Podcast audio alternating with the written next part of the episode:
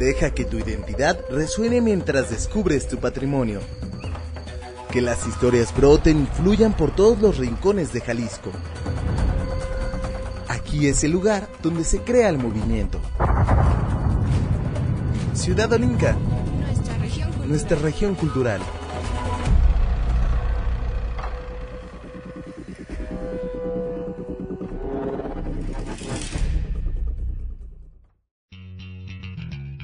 Somos miles de personas, millones, cada uno con características que nos hacen diferentes. En cada sociedad siempre destaca algún individuo por su peculiaridad, inteligencia, técnica, astucia, carácter, personalidad. Cada uno tiene un talento que destacar ante el mundo y poco a poco, junto a los otros talentosos, tejer una red que nos pone en mira frente a los demás. Con su creatividad, hay personas que retratan historias que nos mueven las fibras más sensibles a través de documentales, canciones y poemas. Pero también se puede lograr a través de divertidos juegos que nos hacen pensar. El objetivo es abrir nuestra mente a la creatividad para hacer algo por los demás, tratar de cambiar aquello que nos aqueja, manifestándonos a través de las expresiones culturales. Ciudad Olinca, nuestra región cultural. Nuestra región cultural.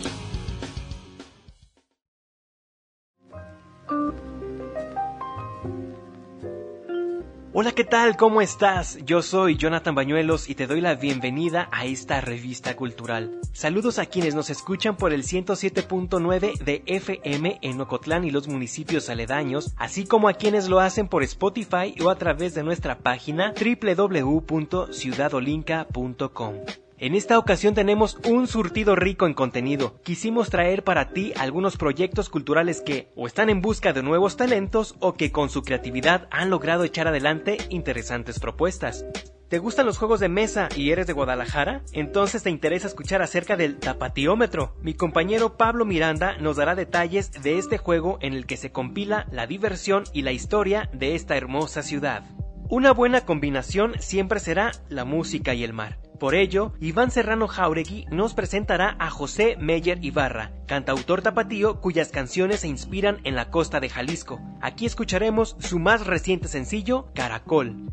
En la recta final del programa, Cristina Arana nos compartirá detalles del Premio de Literatura en Lenguas Indígenas, galardón que está dotado de 250 mil pesos mexicanos y que en esta edición estará dedicado a la poesía. Por mi parte, les voy a hablar acerca de El Sueño del Norte, un proyecto de cortos documentales animados que retratan historias de personas migrantes. ¿Qué tal? ¿Nos acompañas? Iniciamos. El periodista de Tepatitlán, radicado en Estados Unidos, Edgar Muñoz, creó el proyecto audiovisual El Sueño del Norte, que da voz a aquellas personas que por diferentes motivos deciden migrar, como seguramente lo ha hecho algún familiar nuestro, algún conocido. ¿Y dónde podemos ver estos videos? ¿Qué te parece si lo escuchamos?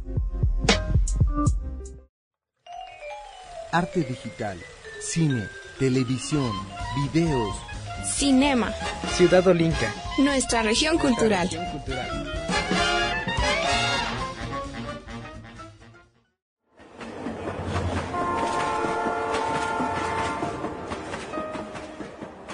Con el objetivo de documentar las historias de personas migrantes en diferentes contextos y entornos, el periodista jalisciense, radicado en Estados Unidos, Edgar Muñoz, creó el proyecto audiovisual El Sueño del, El Sueño Norte. del Norte. Se trata de una serie de cortos documentales animados que retratan historias reales de personas que por diferentes motivos decidieron dejar sus hogares, sus lugares de origen, para emprender un camino en la búsqueda de una mejor calidad de vida. Yo pensé en que tenemos que hacer historias positivas, eh, fuertes del valor real, de la dimensión real que tienen los migrantes, y de ahí surgió el sueño del norte. El sueño del norte lo que busca justamente es mostrar vidas increíbles, dramáticas, que muestren el verdadero rostro de la migración en Centroamérica, en México, en Estados Unidos, y son historias 100% reales, Mencionó que la finalidad es romper con los estigmas que algunos sectores de la población vierten sobre las personas migrantes, para demostrar que al final de cuentas, detrás de las mochilas que llevan a cuestas y sus miradas con esperanza, hay seres humanos con motivos para vivir. Edgar Muñoz, quien es oriundo del municipio de Tepatitlán y actualmente vive en Houston, Texas, relató que este proyecto, además de la propuesta de contenido, es innovador en cuestión de animación y producción costó mucho trabajo, mucho tiempo hacerlo porque hay que hacerlo cuadro por cuadro y son dibujos, son viñetas en alta resolución. Lo pensamos en muchas cosas, sentimos que se distribuye por redes sociales para que llegue a más gente, que la gente se puede entretener, o sea, lo puede ver un niño de 6 años, de 7 hasta un adulto y buscamos ese formato para que no sea aburrido, lo que menos tiene es boring. Y son historias reales, lo más impactante es esto, que son historias que te inspiran o que muestran una realidad, que buscan mostrarte la realidad de los migrantes. La historia de una persona que después de cuatro décadas regresa a las vías del tren donde fue abandonado de bebé y la de un niño hondureño que deja su casa para unirse a una de las caravanas migrantes son los videos que actualmente cuenta este proyecto. Sin embargo, el objetivo de la serie es publicar una docena de cortos documentales. El tercero está por terminarse y difundirse y tratará sobre una mujer oaxaqueña que nació y creció en un contexto de pobreza extrema, pero al migrar a Estados Unidos consiguió poner un restaurante de comida mexicana, que actualmente es un referente la diosa de los moles lo que va a reflejar es ese espíritu de no tener nada a tener algo y a ser considerada, si no una chef de las más importantes, una chef que hace 35 recetas de moles oaxaqueños y que la gente va a sus restaurantes a saborearlos. Ese nombre de la diosa de los moles no se lo puse yo y en Los Ángeles, en Los Ángeles Times le puso la diosa de los moles. Entonces, eso es, esa es nuestra próxima historia que esperemos que esté saliendo en junio. Además de Edgar Muñoz, El Sueño del Norte es producido por Gabriela Suárez y Juan Antonio Rodríguez, mientras que Alejandro Cuella y Alexis de la Peña se encargan de la animación. Con información de Jonathan Bañuelos, Diego Barba, Ciudad Olinca, nuestra región cultural.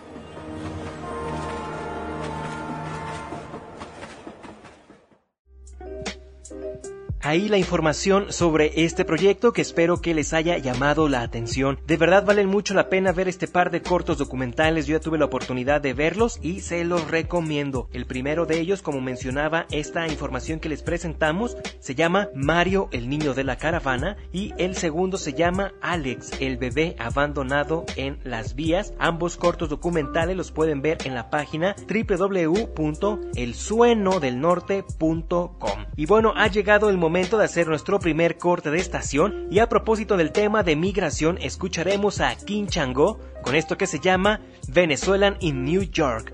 Yo soy Jonathan Bañuelos, gracias por su atención, que disfruten la canción.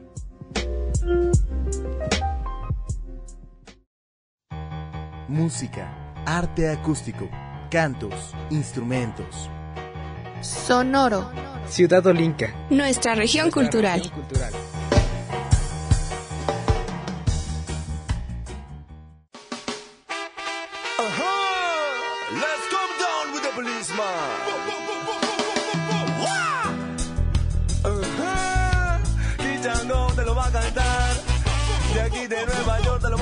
A todo el inmigrante lo va a escuchar.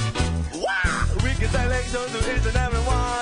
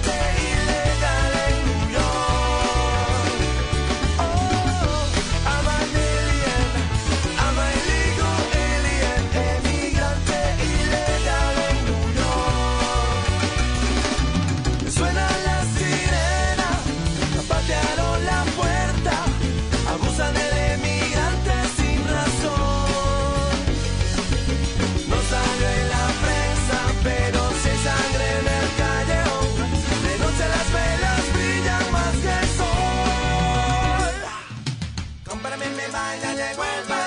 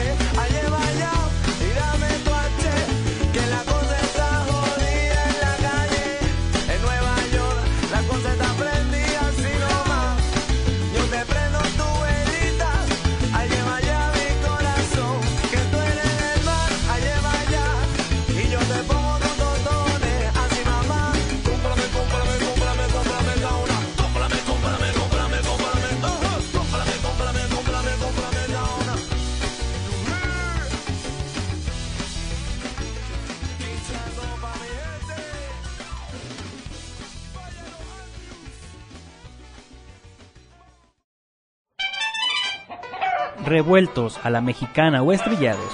Más de la mitad de los huevos producidos en México vienen de Jalisco, en especial de municipios de los Altos como Tepatitlán. ¿No se te antoja un omelette con sabor alteño? Ciudad Olinca, nuestra región cultural.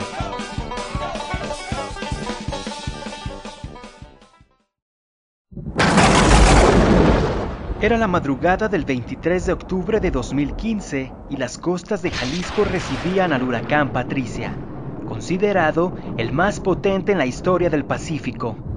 Pero al tocar tierra, este fenómeno se debilitó, dejando solo daños materiales y ninguna pérdida humana. Ciudad Olinca, nuestra región cultural.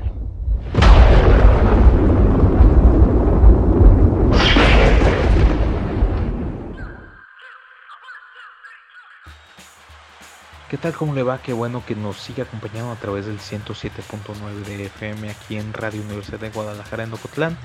Usted sigue acompañándonos a través de este viaje cultural que se llama Ciudad Olinca, nuestra región cultural.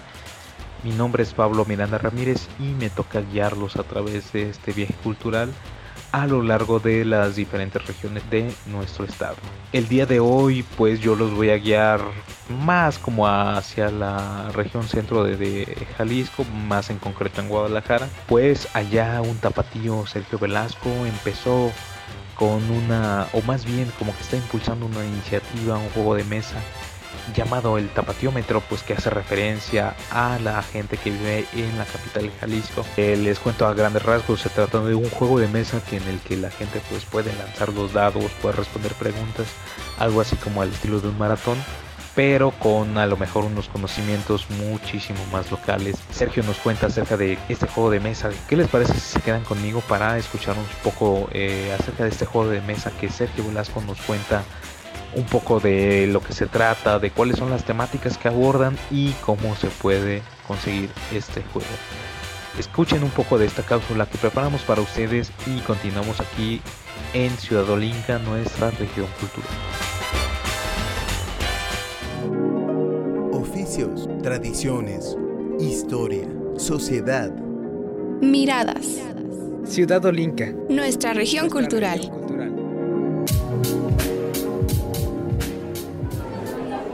Estadios, ríos, barrancas, charros, mercados, tortas ahogadas y jericayas.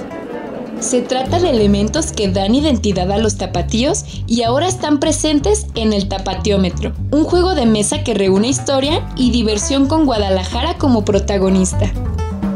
El Tapatiómetro es un juego de mesa que abarca casi 5 siglos de historia y cultura tapatía. Durante las partidas, los jugadores pueden aprender sobre episodios históricos, personajes destacados, lugares, edificios o platillos típicos. Explica Sergio Velasco, creador del juego.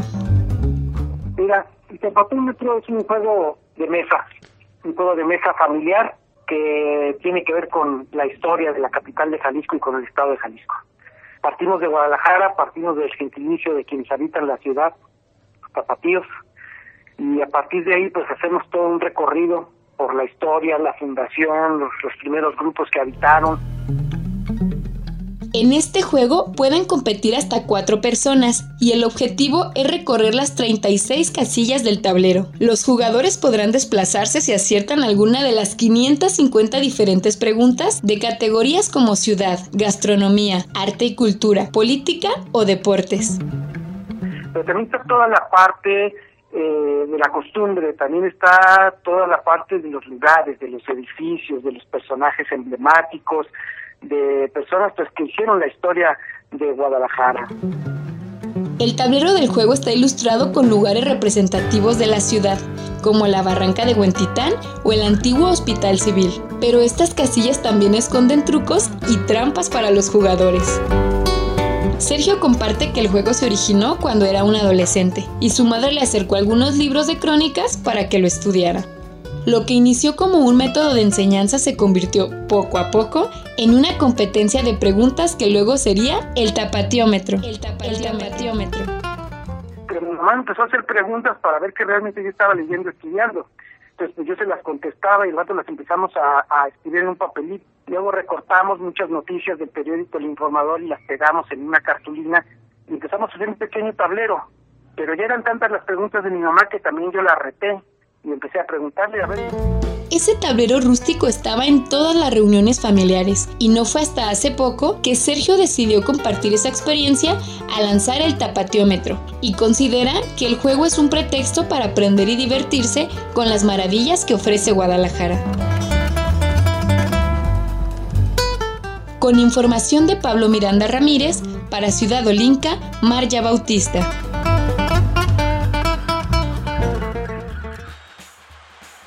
Pues ya escuchamos un poco acerca de este juego de mesa que eh, nos platica Sergio Velasco, este tapatío que eh, pues a lo mejor decidió compartir un poco de las tradiciones familiares que imperaban allá en su hogar durante estas últimas décadas. Es un juego que pues sí suena bastante interesante, sí suena bastante eh, entretenido sobre pues esta temática que aborda un poco de la historia, de la cultura, de lo que fue o de lo que es Guadalajara. Usted a lo mejor si es un radio escucha de Guadalajara y tiene un poco de nostalgia puede llamarle muchísimo la atención este juego de mesa porque eh, como les decía pues sí aborda bastante de lo que alguna vez fue eh, la capital de nuestro estado sin embargo, pues también queda como esa enseñanza, ¿no? De lo que fue, de lo que es y de lo que próximamente a lo mejor será eh, esta parte muy peculiar de nuestro estado. Recuerde que los puede encontrar en redes sociales como el tapatiómetro. Si usted los googlea puede hallar a lo mejor un poco sobre dónde puede adquirir este producto, cómo conseguirlo y eh, pues cómo divertirse porque la verdad sí pinta muchísimo para ser un verdadero entretenido de mesa para los tapatíos. Y eh, pues como le comentaba hace un rato, el día de hoy aquí en Ciudad Olinka decidimos dedicar esta sesión pues a la gente que hace grandioso a Jalisco, a la gente que con su talento digamos que aporta y pone eh, un poco de su parte para que nuestro estado destaque en el mapa. Sin embargo, pues desgraciadamente también nuestro estado ha destacado en los últimos días por algunas actividades. Por eso nosotros también hacemos este llamado para que pues las autoridades también eh, centren sus esfuerzos para cuidar a la ciudadanía y no para presentar algún prejuicio. Ya eh, pues seguramente usted está muy al tanto de el caso que ve de este joven Giovanni que desgraciadamente pues fue levantado por algunas autoridades y perdió la vida. Mucha gente especula acerca de lo que ocurrió y en este entorno también nosotros pues eh, exhortamos a las autoridades para que no se deslinden de las acciones que hacen sus cuerpos policíacos. En este caso, pues seguramente usted ya está muy al tanto de lo que ocurrió con el caso de este joven Giovanni que desgraciadamente pues perdió la vida después de haber sido detenido por policías de Ixtlahuacán de los Membrillos. Desgraciadamente pues estos casos ocurren hoy en día y muchos de nosotros no nos sentimos pues muy acordes o a lo mejor muy seguros respecto a eso. Eh, lo decíamos al principio del programa, pues hay muchísimo talento que apoyar aquí en Jalisco y desgraciadamente pues eh, consideramos que no es justo que este tipo de acciones eclipsen lo que podría ser a lo mejor algo destacable para nuestro eh, estado. Y regresando a la temática del día de hoy, pues me gustaría dejarles una canción de eh, un artista que admiramos mucho aquí, eh, Oscar Chávez, él nos va a eh, interpretar esta canción que se llama Las Casas de Cartón, seguramente usted ya la escuchó y retrata precisamente esta problemática acerca de las desigualdades sociales, de cómo algunas personas a lo mejor con más privilegios tienden a pues oprimir a otras sociedades que no tienen estas oportunidades. Mi nombre es Pablo Miranda Ramírez, de verdad, como siempre, es un gusto acompañarlos en estos micrófonos y por favor quédese con mis compañeros que ellos también preparan un viaje cultural que seguramente le va a encantar aquí en Tuadolinca, nuestra región cultural.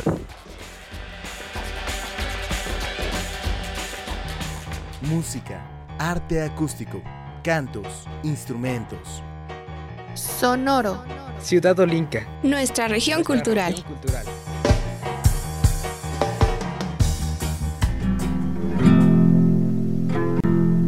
Triste se oye la lluvia. En los techos de cartón. Qué triste vive mi gente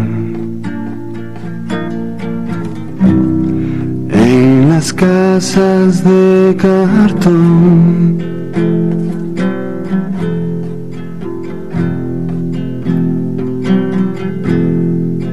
Viene bajando el obrero, viene arrastrando los pasos por el peso del sufrir. Mira que mucho sufrir. Mira que pesa el sufrir. Arriba Deja la mujer preñada, abajo está la ciudad y se pierde en su maraña. Hoy es lo mismo que ayer, es un día sin mañana, es un día sin mañana. Niños color de mi tierra, con sus mismas cicatrices, millonarios de lombrices. Por eso, qué tristes viven los niños. En las casas de cartón. Que alegres viven los perros. Casa del explotador. Usted no lo va a creer, pero hay escuelas de perros y les dan educación. Pa' que no muerdan los diarios, pero el patrón hace muchos, muchos años que está mordiendo al obrero. Antes del festín agregue sal, limón y picante al gusto. En el tazón revuelva constantemente hasta que quede lista. Ahora tome algunos de los pequeñísimos peces que están en el plato. Si siente una mirada, solo ignórela y disfrute de la deliciosa y crujiente botana nacida en el lago. Charales de Chapala, Ciudad Olinca, nuestra región cultural.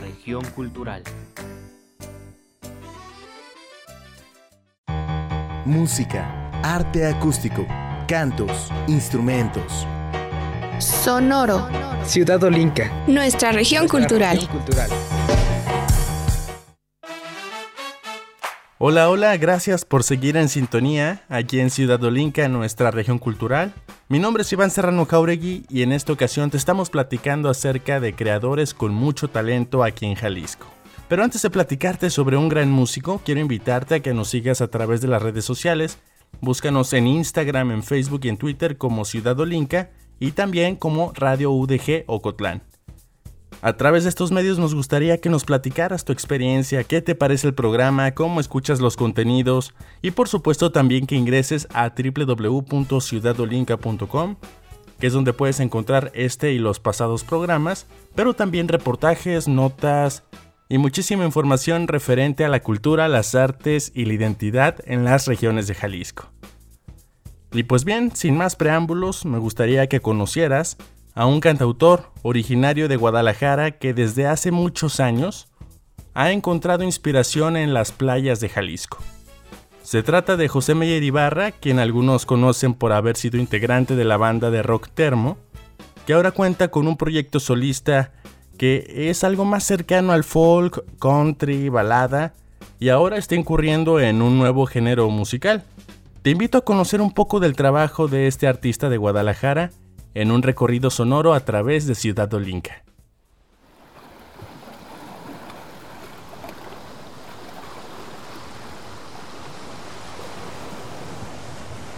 Las olas impulsan a José Meyer Ibarra a escribir. Este músico tapatío se inspira en las costas de Jalisco para crear canciones que hablan de historias que tú y yo hemos vivido.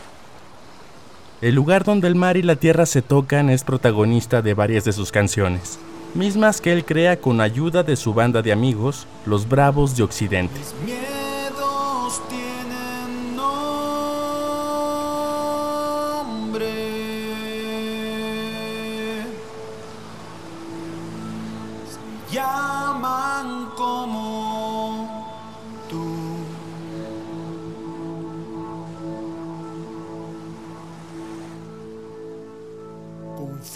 Confiesan que si vuelves,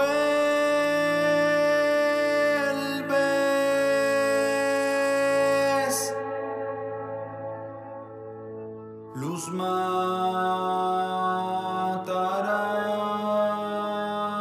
tu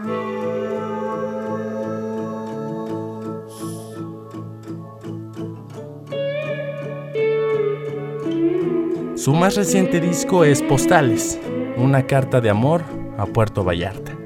Pero ¿qué vio en esta ciudad jalisciense para dedicarle todo un álbum musical? José Meyer Ibarra nos cuenta. Pues mira, siempre he tenido historias muy relacionadas en, Vallarta. Es una ciudad, tengo amigos que quiero mucho y personas que han sido muy importantes para mí en mi vida residen ahí, son de ahí o, o tienen algo que ver directamente con Vallarta, ¿no? Eh, la verdad es que siempre he sido como medio, medio fan de, del, del, asunto de ir al mar, no del sol, curiosamente, ¿no? Porque me gusta ir al mar, pero a contemplarlo. Y finalmente elegí eh, Vallarta como, o sea, como el lugar en el que me inspiré por, por, las vivencias que he tenido ahí, que es un lugar que, que, siempre me ha dejado, o sea, que siempre que he estado como un tanto roto de, en, en, en, en, asuntos de mi vida o en etapas de mi vida, siempre he curiosamente caído ahí o ha habido personas que son de ahí que me han como, como sanado, entonces era un poco tratar de hacer como un, una especie como de agradecimiento o una carta, sí, pues como una carta de agradecimiento por todo lo que el lugar me ha entregado, ¿no? Porque al final, pues creo que las personas no nada más somos como, como, como lo que nos relacionamos entre humanos, sino todo lo que también el espacio conlleva y todo lo que el espacio nos aporta. Pero también las ciudades cobran importancia en las canciones de Meyer. Él estudió urbanística y medio ambiente en la Universidad de Guadalajara, así que esa pasión que lo movió a estudiar las urbes también la manifiesta en su música.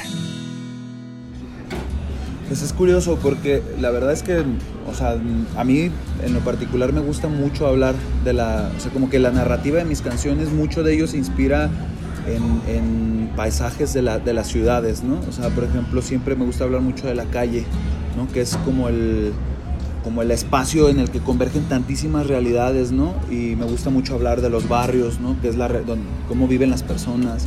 Eh, me gusta todo lo que, lo, lo que las calles y las ciudades eh, tienen que ver con la gente, ¿no? Como, como por ejemplo esta letra de lo que pasa esta ciudad, ¿no? De uno de los sencillos de la, del, del, disco.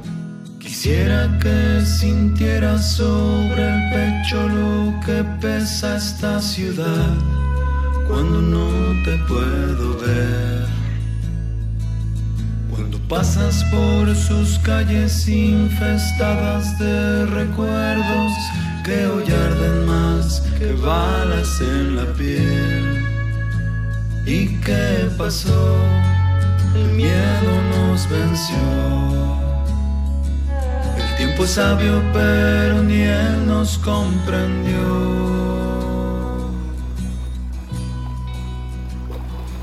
Entonces, eh, pues eso finalmente como que lo desarrollé efectivamente en la universidad cuando lo estudié. Este, siempre mi, como que si- siempre fui muy, muy, muy clavado o- o lo que me gustaba mucho del urbanismo no era tanto el diseño, sino el aspecto sociológico, las implicaciones de la ciudad para con las personas. Y al final creo que mucho de lo que, de lo que escribo tiene mucha relación con eso, sin querer, ¿eh? sin, sin, sin estar clavado como en eso, sin querer pues se, se ve reflejado y sí me, sí me gusta porque en, en general creo que las ciudades tienen muchas historias que contar y es un, es un material muy bueno que te ofrece para, para poderte inspirar. Si algo duermas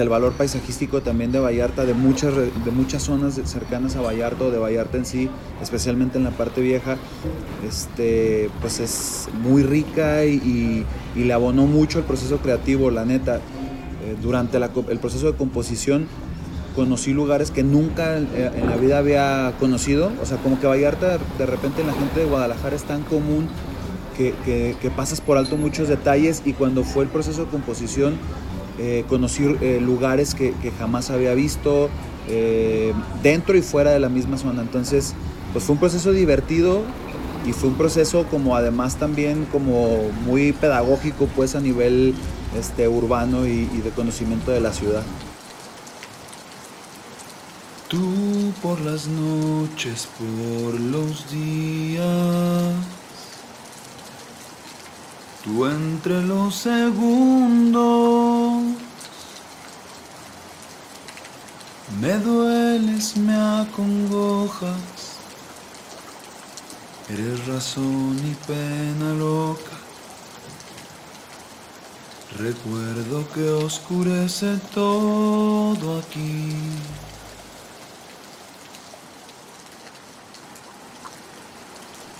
El mar de Jalisco vuelve a ser la inspiración de José Meyer Ibarra, pero ahora no solamente con las playas del norte de Jalisco, sino con las de la costa sur. Para ser más precisos, en Melaque. Una localidad que también es turística que se encuentra en el municipio de Cihuatlán. Este viernes 22 de mayo de 2020, Meyer dio a conocer Caracol, que es la canción que se inspira en las cartas de amor que escribía su abuela y con la que se estrena en el género bolero. Ya puedes escuchar este tema en diferentes plataformas digitales de música y también ver su video en YouTube. Pero por lo pronto, te dejamos con Caracol, de José Meyer Ibarra, aquí en Ciudad Olinca, nuestra región cultural.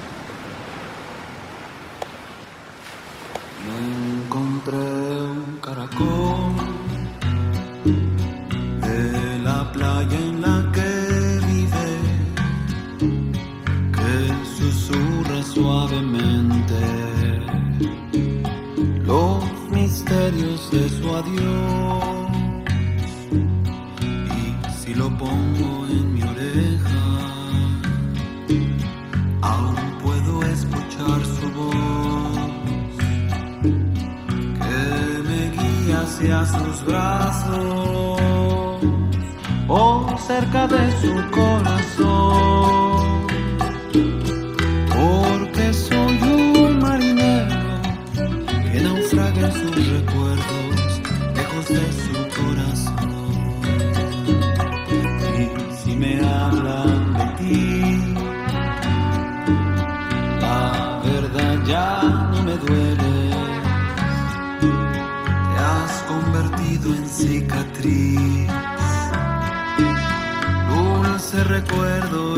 Recuerdo y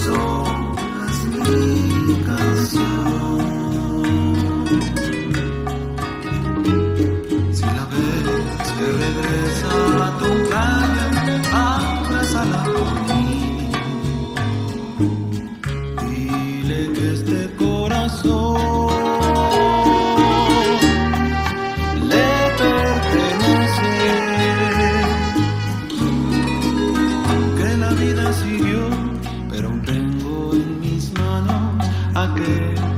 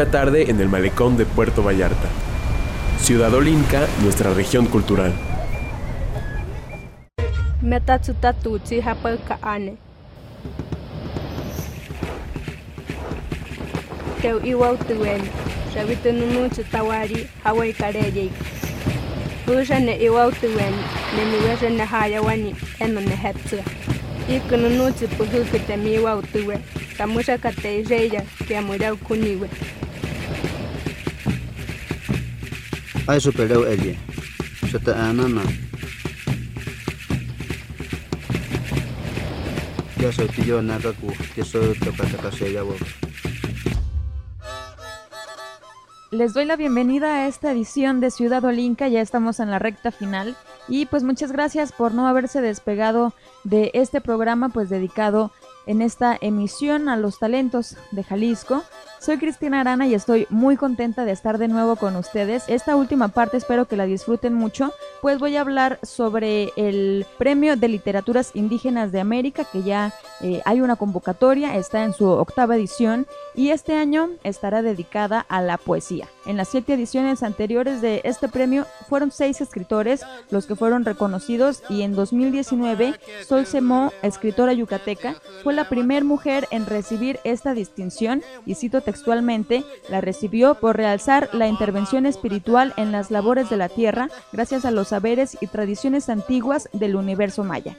Pues como saben, este premio se realiza año con año, pues este galardón estará dotado de 250 mil pesos mexicanos y la entrega se realizará el 5 de diciembre durante la 34 edición de la Feria Internacional del Libro en Guadalajara. Y pues tuve la oportunidad de entablar una comunicación con Gabriel Pacheco, quien es el presidente del Premio de Literatura de Lenguas Indígenas, y él invita a todas las personas de América a que participen para que no se pierda esta tradición oral y reforzarla con la literatura. Y pues la convocatoria estará vigente hasta el 11 de agosto. Vamos a escuchar qué es lo que nos dijo esta es la oportunidad de poder este, difundir esos, esos trabajos que tienen los pueblos, aunque la gran mayoría de nuestros pueblos pues este son tradiciones orales, pero aquellos que, que escriben, que empiezan a, este, a plasmar ese conocimiento en los en los libros, a través de la escritura. A ese es el llamado que tiene como objetivo este premio. Los sitios donde pueden consultar esta convocatoria, que además de que sale en español, en unos días más va a tener también en versión inglés, francés, portugués, pero también en lenguas de aquí de México, náhuatl, maya, zapoteco, mixteco y wixárika. La información la pueden encontrar en el www.com.udg.mx diagonal plie también la pueden encontrar en www.go.mx diagonal cultura. También en, el Instituto Nacional de Lenguas Indígenas www.inali.gov.mx enlace arroba inali.gov.mx. Así es, tiene una importancia impresionante, así que quienes nos estén escuchando y conocen de alguien de cualquier parte de América que tenga esta, este talento, que pueda participar y no sabe de esta convocatoria, por favor hágansela llegar para que pues tengamos cada vez más personas que estén enalteciendo este talento como es escribir y sobre todo en mantener o preservar estas lenguas que son parte de las raíces y pues el año pasado se recibieron 26 postulaciones, de momento es muy pronto para saber cuántas estarán este año, yo creo que se sabrá después del 11 de agosto que termine o que cierre la convocatoria. Y pues el año pasado se recibieron 26 postulaciones, como ya les decía, de siete lenguas indígenas distintas provenientes de Argentina, de Chile, de Colombia, de Perú, Bolivia, Paraguay, Ecuador y, como no, pues también de México y también Jalisco, ya que pues la lengua wixárika figura mucho también entre este premio. Gabriel comentaba que la verdad no hay como tanta distinción entre los países porque todos participan muy activo y México pues sí, este sigue ahí enalteciendo con, con las lenguas que ya eh, conocemos, entonces es muy importante mantenerlas. Aquí en Jalisco que tenemos la wixárika, pues a empezarle a hacer un poco más caso, a pasarle el reflector. Y este, este premio por ejemplo cuenta con el apoyo de los Centros Universitarios de Ciencias Sociales y Humanidades del Norte, la Unidad de Apoyo a Comunidades Indígenas de la Universidad de Guadalajara, del Instituto Nacional de los Pueblos Indígenas, la Secretaría de Educación y de Cultura de Jalisco, el Instituto Nacional de Lenguas Indígenas y la Dirección General de Culturas Populares Indígenas y Urbanas del Gobierno Federal. Y como ya les decía, con meses de antelación se conoce quién es el galardonado de este año, el que fue acreedor al premio, aunque estará eh, con una muy buena cantidad. Sin embargo, pues la entrega se realiza el 5 de diciembre eh, dentro de, de la Feria Internacional del Libro, pero como sabemos en esta pandemia, pues eh, desconocemos de momento exactamente qué es lo que va a pasar con la Feria Internacional del Libro. Ya se ha anunciado que va a haber un aforo menor, entonces eso puede derivar de algunos otros problemas. Y bueno, para esto Gabriel Pacheco nos comentó lo siguiente. De momento nosotros mantenemos como si fuera a ocurrir normal. Probablemente hasta finales de julio, eh, mediante ya una comunicación oficial que nos hagan los organizadores del, de la Feria Internacional del Libro, es cuando nosotros también podamos ya definir bien este otro lugar, si fuera el caso, ¿no? Un lugar alterno donde pudiéramos este, dar a la entrega del premio. Pero de momento este, nos piden pues que manejemos este, la, la fecha 5 de diciembre en el marco de la Feria Internacional del Libro sin especificar aún el salón ni la hora. Bueno, esperemos a ver qué sucede más adelante y cuando tengamos información de si cambió la fecha, cambió el lugar, se hará otras en otra sede o si se confirma de plano todo, pues se los haremos llegar para eh, pues conocer quién de todos los participantes que pues sigue abierta la convocatoria para que se inscriban puede ser acreedor a este premio que es un orgullo preservar la lengua materna que tenemos en cada país, eh, sobre todo en estos pueblos indígenas que pues pasan por mucha marginación y se me hace muy oportuno que haya un premio que enaltezca y sobre todo resalte este talento de escritura y la poesía no es nada fácil. Le pregunté también a Gabriel Pacheco cuál es la importancia de realizar este premio de literatura de lenguas indígenas y también qué es lo que está sucediendo alrededor de las mismas, cuál es su problema porque pues están en evidente extinción y pues nos comentó lo siguiente. Sabemos que mundialmente se hablan de que cada mes se acaban dos lenguas, eso lo ha dicho el, este, la ONU. Entonces, este, nosotros de alguna manera, en los que somos parte de esta comisión interinstitucional del premio, eh, estamos conscientes de todo este este fenómeno que está ocurriendo. Hacer esta contribución pequeña, aunque sea de que las lenguas pueden ser eh, visibilizadas a través de la literatura, a través de, la, de lo que tienen de expresiones vivas de su, de su cultura y lo, y lo muestren y lo desarrollen. El premio como tal yo creo que da para muchas cosas. No solamente debe ser como el promotor de que las lenguas indígenas deben estar siendo reconocidas por por alguien que escribió una, una obra, sino también de que las, las lenguas deben revivir ese pasado que todavía tienen los pueblos indígenas desde cientos de años. Entonces es la, la intención de nosotros, este, un apoyo mínimo, un reconocimiento apenas por ahí, este, es una aportación, una, un granito de arena, como se dice, para poder este, animar a otros, a otras generaciones que tal vez ellos con más mejor visión puedan este, posicionar mejor un, un proyecto con mayor alcance y más con esa visión de preservar las lenguas que no diluyan tan rápidamente como está ocurriendo.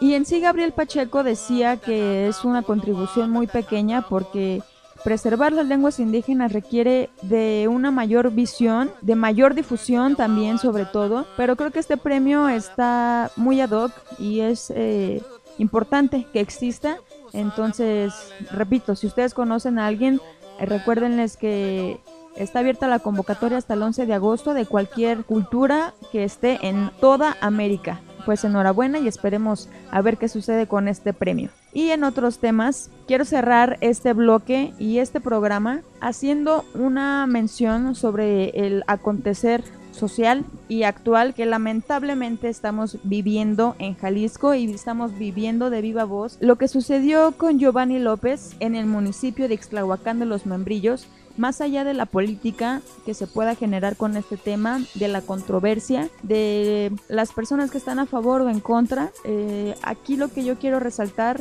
es que fue una violación a los derechos humanos y es lamentable que pase aquí en Jalisco algo también como lo que vimos en Minneapolis con la muerte de George Floyd, este afroamericano, que al igual que Giovanni López, en diferentes contextos sociales, falleció a manos de la policía por el uso excesivo de la misma fuerza, abuso de poder. Ya se han pronunciado a nivel nacional las defensorías de los derechos humanos de este suceso y una opinión muy personal. Lo veo a raíz de la indignación que generan este tipo de actos que como seres humanos ya no vemos si está bien o mal, lo único que podemos ver es que no debió suceder y es algo que se tiene que hablar. Yo sé que este programa está dedicado a la cultura y que acabamos de escuchar pues algo muy bonito sobre las lenguas indígenas y los talentos, pero no quiero dejar de lado este tema. A raíz de esto surgió una manifestación justamente en la zona centro, en donde hubo destrozos, hubo incendios de patrullas, hubo gritos, hubo detenidos, hubo muchas cosas que de por sí ya estamos muy sensibles por todo este encierro, tratando de entender la nueva normalidad que nos demostró que no tiene nada de nueva. Estamos en una nueva normalidad con cubrebocas, pero ante los mismos actos de los que hemos luchado en, en otros años, en otros contextos, llámese 2004 2019 transporte público. Y bueno, lamentablemente falleció Giovanni López, ciudadano de Ixtlahuacán de los Membrillos. Y pues a propósito de esto, los invito a que escuchemos esta canción que se llama ¿Qué pasó? De un rapero tapatío que se llama Sabino. Tenía algunas otras canciones que podrían ser más fuertes, pero elegí esta.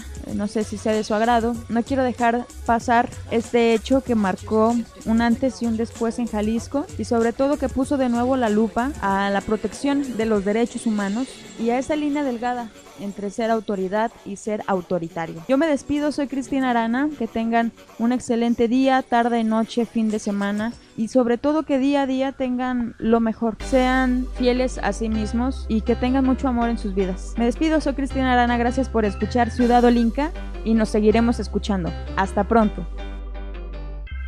Ese güey, agarren ese güey, es ese güey, creo que es ese güey. ¿A poco crees que tú me vas a intimidar? Prendiendo tus sirenas al pasar, yo tengo mis dudas. Yo tengo mis dudas. Estoy tranquilo y no tengo nada que ocultar. Y el poli insiste que me tiene que registrar por pura rutina. Revisión de rutina. Se puso bravo y aunque nada pudo encontrar, me dijo joven, lo siento, me lo voy a llevar. Y yo dije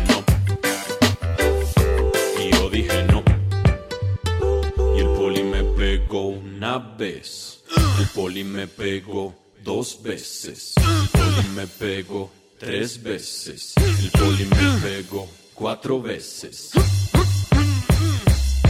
¿Qué pasó? Me confundió el señor policía con un ladrón. Y es que según la descripción que el poli tenía, ese era yo. ¿Qué pasó? Me confundió el señor policía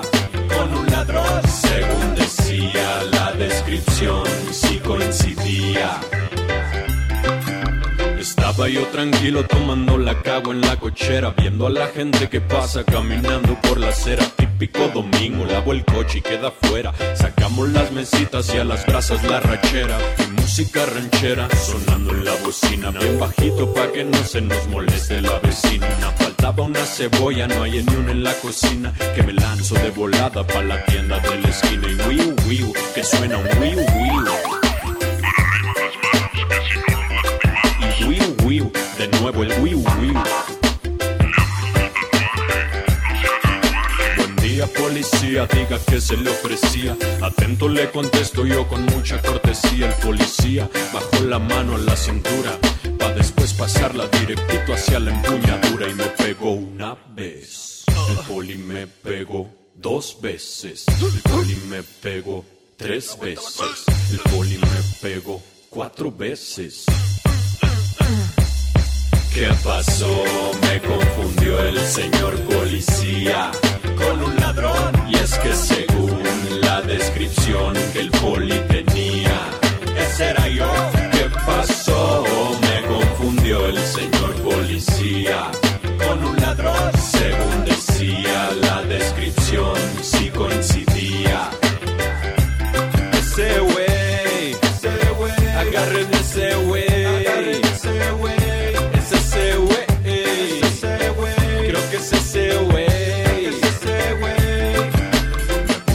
esposas hasta el tope donde aprieta y me trepó a la caja de su patrulla y me sentó en una cubeta. Trataba de explicarle que se habían equivocado y que no había motivo para que me tuvieran amarrado y nada, no decía nada. Solo en ratitos agarraba y me pegaba cachetadas, nada, no decía nada. Solo en ratitos agarraba y las esposas me apretaban, nada, no decía nada. Solo en ratitos agarraba y me pegaba calambradas, nada, no dijo nada. Y mi familia se quedó esperándome en la carne asada. Desde las coloradas tierras de los Altos hasta las alegres playas de la costa sur. De la fértil ciénega a los campos de agave en los valles. Que tu identidad deje huella por todos los rincones de Jalisco. Todos los rincones de Jalisco. Esto fue Ciudad Olinca, nuestra región cultural. Nos escuchamos la próxima semana por Radio Universidad de Guadalajara en Ocotlán.